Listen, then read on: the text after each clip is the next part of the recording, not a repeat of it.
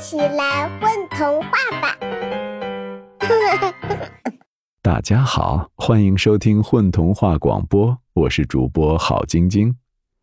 有一只看起来很粗心的绿头发小妖怪，总是把自己的鞋弄丢，而今天，他的妈妈终于发现了他丢鞋的秘密。绿头发小妖怪的鞋子又丢了，绿头发大妖怪很生气。这是绿头发小妖怪第二次丢鞋子了。那可是我花了一整个上午才做好的，你只出去一趟，就给弄丢了。绿头发大妖怪生气地抱起绿头发小妖怪，把它沾了干草叶子的袜子脱下来，看看脚都肿了吧。这就是不听话的下场。说归说，绿头发大妖怪心疼的很呢。一下午，绿头发大妖怪哪儿也不去了，推掉了各种诱人的森林活动，专心在家里为绿头发小妖怪赶制一双新鞋子。绿头发大妖怪可是一位爱美人士，你穿上鞋子，不但保护脚，还很漂亮。知道吗，宝贝？你穿着我做的鞋子走在路上，会获得多少注目礼？你难道没有一丁点儿被欣赏的满足感吗？下次可不能随意就把鞋子弄丢了。然后，绿头发大妖怪就埋头在缝纫机上砸鞋帮，哒哒哒，哆哆哆，哒哒哆哆哆，缝纫机唱着好听的歌。缝纫机刚一停下来，绿头发大妖怪又唠叨开了：“你看有个妈妈多好，给你做鞋子。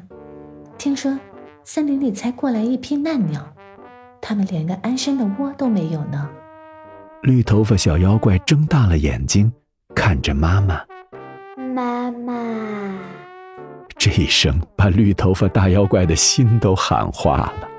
好了好了。妈妈早不怪你了，可别再把鞋子弄丢了。我的灵感都用完了，再也做不出不重样的鞋子了。一下午，终于做好了一双新鞋，圆圆的、鼓鼓的鞋头像一朵蘑菇，灵巧的鞋带儿搭过来又像一个小花篮儿，还像一只小船。快过来试试。绿头发小妖怪把脚钻进去，在地上来回走了两步。哎呦，太棒了！每天把你放在鞋子里，看着你出去玩耍，再没有比这个更幸福的了。我想，妈妈。绿头发小妖怪啵了妈妈一口。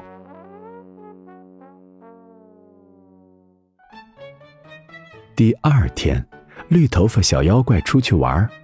中午回来，呃，又把鞋子给丢了。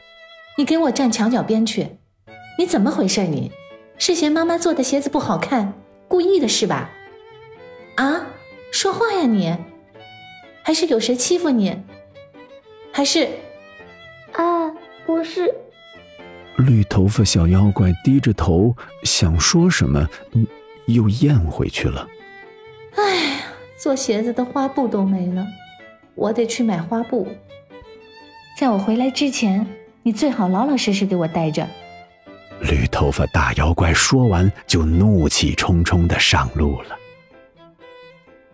这回，绿头发大妖怪扛回了好多花布，一块儿一块儿都十分美丽。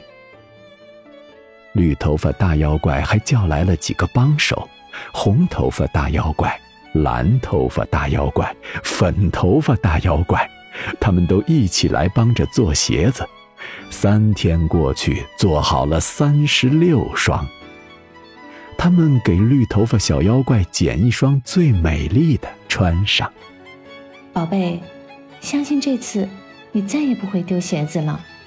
绿头发大妖怪把一大堆鞋子放在了一个大竹篮里，说：“在路上。”妈妈都看见了，走吧，宝贝，妈妈支持你。但是你有事瞒着妈妈是不对的。绿头发小妖怪跑过来，紧紧抱住绿头发大妖怪。妈妈，好孩子。在森林里，有一棵树上挂着好多只鞋，鸟儿从鞋子里飞进飞出，那正是绿头发小妖怪之前丢的鞋子呢。现在全变成了漂亮暖和的鸟窝。绿头发大妖怪和绿头发小妖怪，还有其他各种颜色头发的大妖怪，分别把篮子里的鞋一只一只系到其他树的树枝上。远远看上去，就像树开了花一样。这样，一大批才飞到这片森林里的鸟儿，在冬天都有了花儿一样的家了。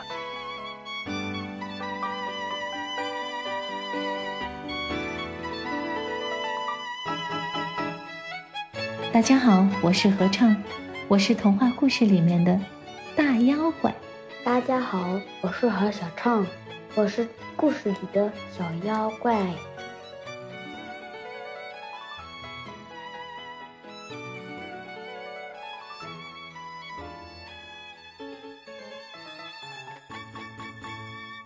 宝贝儿，你们在干嘛呀？嘘，我们在听。